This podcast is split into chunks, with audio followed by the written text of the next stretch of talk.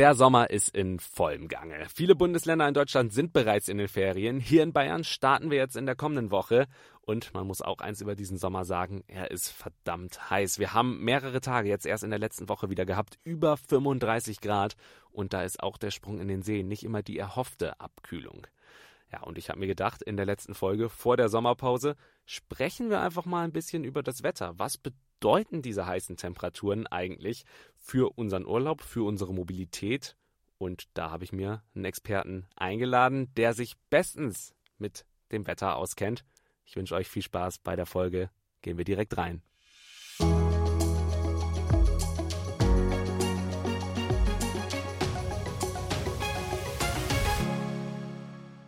Heute begrüße ich Kai Zorn. Er ist Meteorologe und Wetterexperte und kann uns da, denke ich, heute einige Einblicke ins Thema Wetter geben. Bin gespannt. Heute eine schöne, entspannte Folge rund um das Thema Wetter. Hallo, Herr Zorn. Schön, dass Sie heute zu Gast sind. Hallo, grüß Sie. Danke, dass ich dabei sein darf. Ja, letzte Folge heute vor der Sommerpause tatsächlich. Und da haben wir uns gedacht, quatschen wir doch mal ein bisschen über das Wetter, weil, so ist zumindest mhm. der subjektive Eindruck von mir, es ist ziemlich heiß gewesen in den letzten Tagen, vor allem hier im Raum München. Aber vorab erstmal die Frage, Sie als Wetterexperte, wenn Sie sich tagtäglich mit Wetter beschäftigen, was ist Ihr Lieblingswetter? Oh, Oh, das ist eine gute Frage. Eigentlich liebe ich tatsächlich jede Jahreszeit und jede Witterung.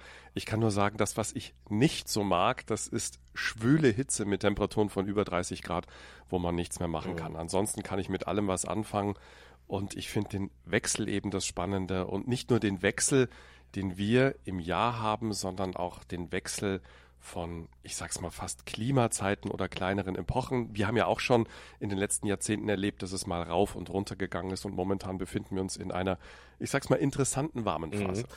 Ja, dann sind wir ja gerade aktuell, vor allem in den letzten Tagen, in diesen Temperaturen gewesen, die Sie angesprochen haben, die Ihnen nicht so liegen. Bei mir ist tatsächlich auch so, also alles, was so über 30 Grad wird, da wird es schon echt, wenn es so in den Schwimmenbereich geht, echt unangenehm. Ähm, man sieht eigentlich dann nur so vor sich hin. Mein, habe ich selber schon gesagt, subjektiver Eindruck, es ist verdammt heiß gewesen. Heißer auch als in den letzten Jahren, so zumindest mein Gefühl. Ähm, wie sehen Sie denn das Wetter im Vergleich zu den letzten zehn Jahren? Ist es wirklich so viel heißer als sonst? Bei uns kurioserweise nicht. Es kommt uns nur so vor, weil wir schon sehr lange viel Wärme haben seit Mai. Und ich muss ein bisschen intervenieren. Wir haben Gott sei Dank sehr wenige schwüle Tage gehabt. Das war jetzt zuletzt mal schwül, aber davor hatten wir sehr viel trockene Wärme, auch ideales Bergwetter, die Alpen beispielsweise. Und wenn man das Thema Mobilität angeht, für Motorradfahrer, für Cabrio-Fahrer waren ja die Alpen ein Eldorado an Sonnenschein, Wärme und klarer Luft. Und das ist in diesem Jahr ungewöhnlich. Was die Hitze angeht, wenn wir mal ein bisschen zurückblicken, 2015 war es viel extremer, viel heißer oder auch 2006, gerade 2003, das waren auch solche Jahre, die eine brutale Hitze hatten. Da steht dieses Jahr weit dahinter. Und wenn wir noch ein bisschen weiter zurückgehen in der Zeit, bevor es das Internet gegeben hat, bevor es die Handys gegeben hat, 1994 und 1992, das waren zwei Sommer, die große und langanhaltende Hitze hatten, nicht nur im Süden Deutschlands, sondern bis zu den Küsten an die mhm. See. Das, äh, da, da variiert es ja tatsächlich auch immer so ein bisschen jetzt vor allem. Also ich komme ursprünglich aus Bremen, habe jetzt in den vergangenen Tagen auch über meiner Verwandtschaft so ein bisschen geschrieben. Da hatten wir hier teilweise 34 Grad im Süden und oben äh, im Norden waren es dann 16, 17 Grad. Das sind ja schon innerhalb mhm. Deutschlands mhm. dann wahnsinnige Unterschiede. Woran liegt das, dass es in Deutschland allein teilweise dann Temperaturunterschiede von 15 bis 20 Grad haben kann? Da muss ich so ein bisschen die Großwetterlage erklären. Wir haben, jetzt versuchen wir uns das mal vorzustellen, dieses große Azorenhoch. Das ist wie so eine Rutsche. Und an diesem Azorenhoch rutscht kühle Luft nach Süden. Und die hat ein kleines Tief über Spanien angefacht. Und das wiederum ist wie so eine Pumpe, das macht bum, bum, bum, bum und pumpt die Hitze über die Alpen in den Süden Deutschlands. Schafft es aber nicht bis in den Norden. Da waren wir im Einfluss von Nordmeerluft. Das gab die großen Temperaturunterschiede. Beispielsweise am Montag, da hatten wir auf Sylt nur 16 Grad und im Süden Deutschlands 38 mhm. Grad. Und das hatten wir in diesem Jahr wiederholt. Und apropos wiederholt, es gibt ja die Bauernregel der Siebenschläferregel beispielsweise oder die Erhaltung der Großwetterlage, die besagt, dass wenn sich mal eine Wetterlage eingependelt hat, die sich immer und immer wieder über Wochen, teilweise über Monate wiederholt, dadurch gab es mehr Wärme und Hitze im Süden, weniger im Norden, zwischendurch aber dann auch die Extreme im Norden, wo wir von heute auf morgen mal über 35 Grad hatten und einen Tag später wieder nur 20. Mhm. Schwüle und Trockenheit haben wir auch schon angesprochen. Ähm, und was man gerade ja auch vor allem viel mitkriegt, gerade in Südeuropa, äh, zum Teil aber auch in Deutschland, äh, ist ja die große Problematik mit den Waldbränden. Die ist ja von mhm. dieser großen Trockenheit vor allem auch, ähm, da, da, da rührt das ja mit her. Ähm, woran liegt es, dass wir gerade wirklich so trockene Zeiten und Tage haben? Weil wir erstens starken Hochdruck haben und zweitens eine sehr eingefahrene Wetterlage. Jetzt heben wir einfach mal unseren Blick und schauen auf die Nordhalbkugel. Das sind sogenannte Rossby-Wellen. Bedeutet, wir haben ja auf der Nordhalbkugel Berge und Täler. Tal bedeutet, da geht kalte Luft weit nach Süden und Berg bedeutet, es geht heiße Luft weit nach Norden. Und wir sind in diesem Jahr in der Zone, wo die Heißluft weit nach Norden geht und drum haben wir unter dieser Hitzeglocke gerade im Mittelmeerraum immer wieder diese Hitze, diese Trockenheit, die bis zu uns reicht. Und zu den Waldbränden muss ich eines sagen, Wälder brennen nicht von selbst. Sie müssen durch menschliches Zutun entweder angezündet werden oder es passiert irgendwas, dass sich Wälder entzünden. Aber Holz an sich fängt erst bei 250 Grad Minimum anzubrennen. Mhm. Aber Trockenheit führt ja dann dazu. Ja, natürlich. Das ist, das ist ein, äh, wie ein, ein Brandbeschleuniger, aber von alleine mhm. brennt ein Wald nicht. Mhm. Sie haben gesagt, äh, Hitze hatten wir in den letzten Jahren auch immer viel, auch in den letzten 20 Jahren. Das, das war immer schon wieder mal der Fall. Ist diese Trockenheit, die wir haben, denn auch normal oder ist das gerade schon extrem? Wenn wir uns die letzten, ich sag mal, 100, 150, 200 Jahre anschauen, dann ist die Trockenheit extrem. Nicht im Einzelnen, sondern in der Summe. Wir haben ja ein sehr trockenes Jahr 2018 gehabt und diese Trockenheit haben wir immer noch im Boden in weiten Teilen Mitteleuropas. Und wenn dann mal so ein Sommer kommt wie in diesem Jahr, dann ist das verheerend. Dieser Sommer an sich, wenn er alleine stehen würde, wäre nicht weiter schlimm. Aber in der Kombination mit vielen trockenen Jahren oder Sommern ist das ein Problem. Und ein weiteres Problem, das wir gerade in diesem Jahr haben, ist, die starken Winterniederschläge in Form von Schnee in den Alpen sind ausgeblieben. Die Alpen waren praktisch mehr oder weniger schneefrei, wurden schnell abgetaut und dann fehlt hier auch jede Menge Schmelzwasser. Und das Schmelzwasser, das aus den Alpen kommt, das ist durch die Gletscherschmelze, aber nicht durch den Schnee, der ja auch wie eine Art mir das Wasserreservoir, mhm. das da oben gespeichert ist, dann im Sommer abgegeben wird. Das mhm. fehlte. Okay. Wenn wir jetzt mal ein bisschen weiterdenken. Ich weiß, es ist immer ein bisschen schwierig mit äh, Wetterprognosen in die Zukunft. Da tut man sich ja manchmal schon schwer mit einer 14-Tage-Prognose. Aber ähm, ist diese Trockenheit was, worauf wir uns auch in den kommenden Jahren einstellen müssen? Also gibt es da keinen Effekt, der dagegen angehen kann? Das sind, ich will es mal so sagen, auch natürliche, wie Sie sagen, Effekte. Wenn man sich mal die letzten rund 1000 Jahre anschaut, dann gab es Zyklen, die waren sehr nass da haben damals die Menschen prozessiert, dass es endlich mal aufhört zu regnen. Und es gab Phasen, die waren sehr trocken, wo es über Jahrzehnte keine Hochwasser gegeben hat und große Trockenheit, dass die Menschen prozessiert haben, dass es doch bitte endlich mal regnet. Und zum Beispiel, um ein bisschen in die Geschichte zu gehen, eine solche trockene Phase hat dafür gesorgt, dass beispielsweise die steinerne Brücke in Regensburg in den 1130er Jahren gebaut werden konnte. Damals gab es viele Sommer, da wurde aus den Chroniken oder kann man rauslesen, dass es viele Waldbrände gegeben hat, große Trockenheit und die Flüsse waren mehr oder weniger ausgetrocknet. Das ist zwar weit weg, aber sowas hat es eben immer schon mal wieder gegeben und natürlich müssen wir davon ausgehen, dass es so weitergehen wird. Mhm. Jetzt kommt das nächste aber. Ich habe ja eben davon gesprochen, dass es so Wellen und Täler gibt, also so Berge und Täler und dass wir uns in diesem Jahr auf einem Berg befinden, Trockenheit und Wärme oder Hitze. Es gibt aber auf der anderen Seite auch Täler. Und sollten wir in den kommenden Jahren, und das kann jederzeit passieren, mal in so ein Tal kommen, dann haben wir sehr schnell viele Niederschläge und auch die Gefahr von Hochwasser. Das kann genauso kommen. Mhm. Denn die Ausgleichsbewegung, die in diesem Jahr stattfindet, und das finde ich ganz interessant, wir haben am Nordpol so viel Eis wie seit langem nicht mehr.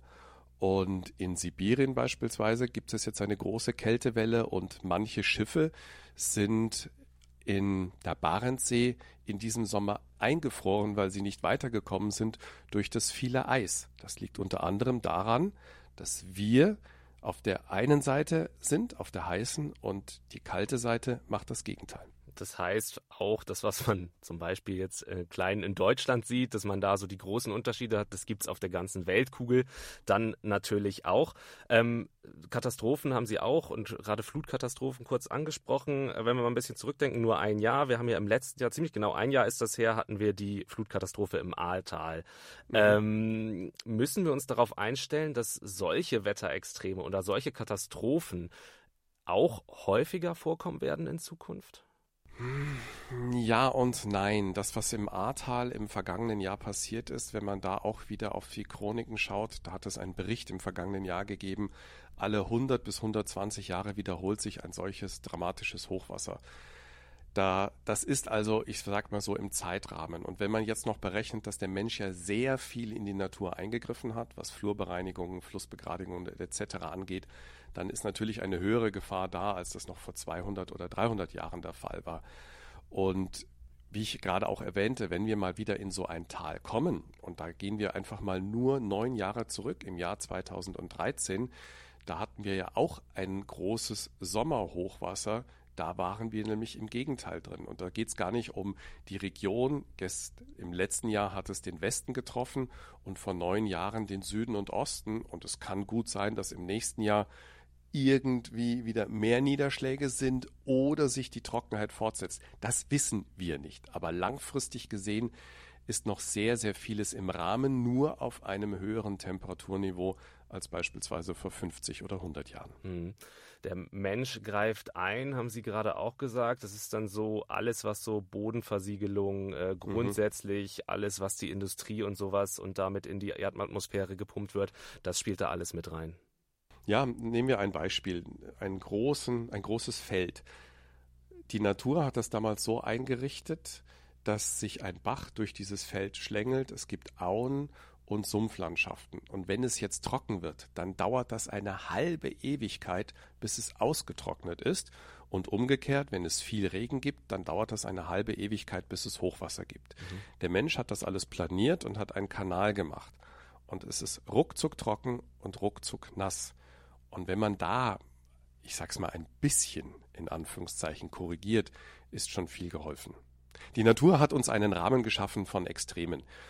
Wenn man die letzten tausend Jahre sich anschaut, dann kam die Natur damit gut zurecht. Und wir lebten, als der Mensch sehr viel eingegriffen hat, in einer Zeit relativ kühlen und nassen Klimas. Und das ging lange gut. Nur jetzt wechselt das in ein wärmeres und trockenes Klima und da geht es eben nicht so gut. Mhm. Man kann da eingreifen. Kann man da noch eingreifen? Äh, selbstverständlich kann man da eingreifen. Da nehme ich mal ein Beispiel. Vor ein paar Jahren habe ich mit einem Chronisten und Weinbauern einen Weinberg am Main in Oberfranken besucht. Und der beispielsweise hat mir erklärt, wie der Weinbau früher war, als es zum Beispiel ein sehr warmes Klima gegeben hat. Da waren die Weinanbaugebiete in Terrassen. Mhm. Das heißt, es war sehr lange sehr trocken und es hat wenige und dafür starke Niederschläge gegeben. Und damit das Wasser aufgefangen wurde, wurde das auf den Terrassen gespeichert und auf den Südseiten der jeweiligen Weinberge hat man Bäume angepflanzt, damit die Reben schattiert waren.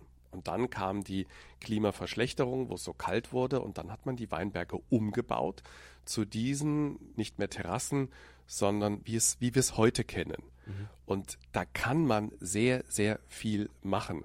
Aber das ist ein, größ ja, ein größeres gesellschaftliches Projekt, wo man auch nachschauen müsste, wie haben die Menschen früher gelebt zu dieser Klimazeit und was kann man dafür tun? Oder auch mit den Wäldern beispielsweise. Die vielen Fichtenwälder, die wir haben und die im Jahr 2018 stark gelitten haben und zum Teil verbrannt oder vertrocknet sind. Mit verbrannt meine ich, sie haben einfach kein Wasser bekommen. Nicht, dass dann Feuer war, sondern von der Sonne einfach ausgetrocknet. Die kommen ja aus dem Dreißigjährigen Krieg. Damals wurde sehr viel Material gebraucht. Es war eine Zeit, wo das Klima kühl und nass war und da sind Fichten schnell gewachsen. Das hat man als Baumaterial benutzt und früher waren da andere oder keine Wälder. Und jetzt haben wir wieder eine Klimazeit, wo es wärmer und trockener wird und da müssen die Fichten weichen und müssen andere Gehölze hin. Mhm. Das heißt, wenn ich Sie jetzt richtig verstehe, man kann das Klima nicht ändern, sondern muss sich dem Klima anpassen. Das, das sowieso. Ob man das ändern kann, ich muss ganz offen gestehen, ich weiß es nicht. Ich mache Wetter, ich analysiere Wetter, ich analysiere Wetterlagen mhm. und habe auch die letzten tausend Jahre sehr stark analysiert. Und da stößt man halt auf viele Dinge, dass zum Beispiel es große Hitze gegeben hat, große Kälte, große Trockenheit, viele nasse Phasen. Ein weiteres Beispiel 1628, da wurde die Marien Kirche in Passau gebaut und der Weg, die Treppe dorthin wurde überdacht, damals schon, weil es permanent geregnet hat, weil die Menschen gedacht haben, es regnet nur, es gibt so eine Zeit. Das war ein Sommer, wo es bis in den August hinein manches Mal bis in die Täler geschneit hat. Mhm. Und solche Epochen gibt es immer wieder und der Mensch hat zu dieser Zeit gewisse Dinge getan. Und wir verlassen uns darauf, dass alles konstant bleibt. Und es ist nie konstant. Weder beim Wetter noch bei der Witterung noch beim Klima, sondern wir haben uns anzupassen und dürfen uns nicht so hinstellen und sagen, es äh, ist alles gut oder wir müssen das so und so ändern. Nein, wir müssen uns anpassen. Mhm. Ja, ich merke schon, also so beim, beim Thema Wetter, da gehört auf jeden Fall auch scheinbar eine historische Ausbildung noch mit dazu. Ähm, Herr Zorn, wenn wir jetzt noch mal so ein bisschen den Schwung kriegen hin zur Mobilität, mhm. ähm, vielleicht auch, wenn Sie sich wirklich tagtäglich auch mit dem Wetter beschäftigen, ähm, haben Sie vielleicht auch so ein paar Tipps, wie man gerade mit warm und heißen Temperaturen umgeht. Ähm, sei es, wenn man die Reiseplanung angeht oder aber auch, wenn man jetzt zum Beispiel in diesem Sommer in Deutschland bleibt und hier heiße Tage hat, ähm, vielleicht auch trockene Tage. Wie kann man sich da am besten darauf einstellen? Ich glaube, wir leben da auch in einer Schlaraffenlandzeit. Äh, das, die kleine Anekdote darf ich erzählen. Da kann ich mich als Kind dran erinnern. 1983 auf der A5 bei Karlsruhe war es so extrem heiß, dass man ein Spiegelei auf dem Dach kochen hätte können und man durfte auf der Autobahn nur sehr langsam fahren, weil sich der Asphalt aufgeweicht hat. Und damals gab es keine Klimaanlagen. Wir haben die Fensterscheiben runtergekurbelt und viel getrunken. Und heute sind ja die Autos fast durchgehend klimatisiert. Natürlich nicht bei der Mittagshitze fahren, sondern in den Abend- und Nachtstunden. Ich bin ein Fan, wenn ich weite Reisen mache, von Nacht fahren, weil das einfach viel angenehmer und ausgeglichener ist von den Temperaturen her. Natürlich viel trinken, klar, kein Alkohol, wenig Zucker. Das sind alles so, so Sachen, die relativ normal, sag ich mal, sind und genügend Pausen machen, dass man auch mal irgendwie spazieren geht und wenn man durch Deutschland fährt, vielleicht mal ein paar Stunden irgendwo anhält, im Bereich der Mittelgebirge spazieren geht und unser Land kennenlernt und daraus eine Reise macht und keine Raserei von A nach B. Mhm. Müssen wir denn dann unbedingt noch eigentlich ins südeuropäische Ausland, wenn es jetzt, Sie haben diesen äh, am Anfang ja so schön er, äh, erklärt, wie es ausschaut mit dem Wetter und den Temperaturen, wie die auch hier rüberkommen. Ähm, und wenn wir uns jetzt vorstellen, dieses hält an und wir haben jetzt die nächsten Sommer vielleicht auch nochmal so warme Temperaturen, ähm, müssen wir dann überhaupt noch in den Süden fahren und haben nicht hier in Deutschland dann die Temperaturen, die wir auch im Süden sonst hätten? Ja, müssen wir, definitiv da sind die Alpen dran schuld. Selbst wenn wir in den nächsten Jahren immer mal wieder solche Perioden haben, das sind meistens Ausreißer und die halten nie so lang an. Im Mittelmeer haben wir dann durchgehende Hitze. Ich sag mal so, das, was wir im Mittelmeer an Hitze haben, im Gegensatz zu den Einbrüchen, ist bei uns genau umgekehrt. Es kommt uns nur so extrem vor, weil unser Land und ja unsere Erfahrung nicht darauf geeicht ist. Wenn wir mal fünf Tage Hitze von über 35 Grad am Stück haben, dann wird gestöhnt und Umgekehrt bei 25 Grad im Süden oder auf den Kanaren sitzen die Einheimischen mit einem, mit einem Anorak am Strand. Äh, wir müssen weiterhin in den Süden, klar. Das ist mediterran, da ist eine andere Kultur, da ist auch eine andere Vegetation. Das hat einfach Urlaubsflair und das wird auch so bleiben. Ja, Urlaub ist ein gutes Stichwort, Herr Zorn. Jetzt in Bayern fangen hier ja die Ferien an. Das heißt, der Sommer geht noch ein bisschen. Was für Temperaturen oder was für ein Wetter wird uns denn in diesem Sommer noch erwarten? Ich glaube, dass wir das Niveau dieses Sommers, das wir bisher hatten, verlassen werden und dass es nicht mehr ganz so heiß und vor allen Dingen nicht so beständig weitergehen wird. Für Urlauber ist das vielleicht nicht so toll, für die Natur eine Erlösung, weil es auch mal Regen geben wird. Und apropos Regen, es gibt einige mittel- und langfristige Modellberechnungen, die mal ein Tief nach Italien bringen würden, wo ja so dringend Regen gebraucht wird. Und diese Beständigkeit, die wir in den vergangenen Monaten hatten, wird jetzt in den nächsten Wochen langsam bröckeln. Das heißt, es kommt mehr Wechselhaftigkeit ins Spiel. Das bedeutet jetzt nicht, dass der Sommer rum ist. Nur wir werden dieses extrem trockene, dieses extrem sonnige und dieses phasenweise extrem heiße Niveau verlassen und mehr auf normal mitteleuropäisches Niveau runtergehen. Das heißt, wir haben den Hitzehöhepunkt des Sommers schon überschritten. Ich gehe davon aus, ja. Und es kommt noch ein Effekt hinzu der vielleicht ein bisschen unterschätzt wird. Wir merken ja, dass die Tage wieder kürzer werden. Morgens ist es länger dunkel und abends auch nicht mehr so lange hell. Und die Sonne ist bei den Temperaturen unter anderem mit ein Faktor. Mhm. Es ist im August nicht mehr ganz so viel Hitze da wie noch im Juni oder Juli. Stichwort Sonnenschein und der Boden ist da wie eine Herdplatte. Das heißt, die Herdplatte wird ein bisschen runtergedreht. Wir brauchen also mehr Heißluft aus dem Mittelmeerraum, um die gleichen Temperaturen zu bekommen wie im Juni und Juli. Und diese Temperaturen wird es in dem Ausmaß so wohl auch nicht mehr geben. Mhm. Also wir werden nicht mehr um, also wir werden nicht mehr sprechen. Also wir werden nicht mehr über Temperaturen von über 35 Grad sprechen, sondern dann von um die 30 Grad oder um die 28 Grad im Mittel. Ich glaube, das reicht auch. Und die ganz große Mittelmeerhitze, die ja zum Teil auch verheerend war mit dieser Trockenheit und den Waldbränden, wird auch in dem Ausmaß nicht mehr so stark sein. Mhm. Das bedeutet aber, der Sommer ist noch nicht vorbei. Das ist schon mal ein gutes Zeichen von Ihnen. Definitiv nicht. Ähm, persönliches Interesse. Ähm, ich habe es vorhin ja auch schon mal kurz angedeutet. Es ist immer schwierig ja mit langfristigen Wetter Wetterprognosen. Mhm. Woran liegt das? Warum ist das so schwer? Wir müssen da einen großen Unterschied machen zwischen Wetter und Witterung. Mhm. Wetter, das ist etwas, was, wo ich jetzt sage, wir kriegen morgen 25 bis 30 Grad und es scheint die Sonne. Das kann man in den nächsten Wochen oder gar Monaten überhaupt nicht sagen. Das funktioniert nicht und das wird auch nie funktionieren. Was anderes ist es bei der Witterung. Das heißt, bei der Einschätzung von Großwetterlagen. Da geht es auch nicht um 100 Prozent, sondern um gewisse Wahrscheinlichkeiten. Und wir kennen ja alle die sogenannte Siebenschläferregel. Da haben ja damals die Menschen auch beobachtet. Die hatten ja keine Handys, kein Internet, kein Wetterbericht. Die mussten das selber machen. Wenn zu einer gewissen Zeit diese und jene Sachen sind, ist mit einer Wahrscheinlichkeit in den nächsten Monaten damit zu rechnen. Und wenn man jetzt auch wieder zurückblickt, dann ist die Wahrscheinlichkeit relativ niedrig, dass wir zum Beispiel einen sehr kalten oder strengen Winter bekommen, während wir auf einem solch hohen Niveau waren. Das muss auch erstmal über Jahre abgebaut werden. Was noch ein Punkt ist, dass gerne mal solche Sommer, wie wir sie in diesem Jahr hatten, es gibt zwei Möglichkeiten. Entweder das geht so weiter und dann hält das bis Ultimo, dann kriegen wir einen schönen, sonnigen, warmen Herbst, dann kriegen wir einen milden und sonnigen Winter oder es gibt einen abrupten Schluss, dass wir irgendwann in den nächsten Monaten, zack, vor der Kälte stehen und die ersten Schneefälle bis ins Flachland kommen und wo man sich denkt, hallo, wir haben doch vor ein paar Wochen noch draußen gesessen. Mhm. Aber das kann man nicht vorhersagen. Also da muss man es wirklich auf sich zukommen lassen, was dann passiert. Äh, da, ja, jein. Das muss man natürlich auf sich zukommen lassen. Mhm. Da gibt es viele Vergleichsmöglichkeiten und dabei geht es um Wahrscheinlichkeiten. Und das macht das Ganze so unglaublich spannend, wie es da weitergeht. Und ich hatte ja eben erwähnt, dass es diese Wellen, diese Berge und Täler gibt. Wir waren ja auf diesem Berg. Und was passiert denn, wenn es mal einen Ruck in der Nordhemisphäre gibt und wir kommen in ein solches Tal rein? Dann haben wir genau die gegenteilige Witterung, nämlich eher feucht und kühl. Und das kann dann auch über ein paar Monate anhalten.